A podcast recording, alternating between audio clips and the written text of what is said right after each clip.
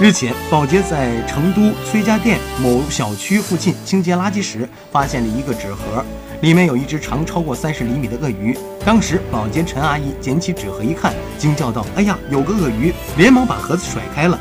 开始还以为是个玩具，但后来小鳄鱼发出了呜咽声，周围的人都不敢拿。小区门卫唐大爷将其抱走并报警。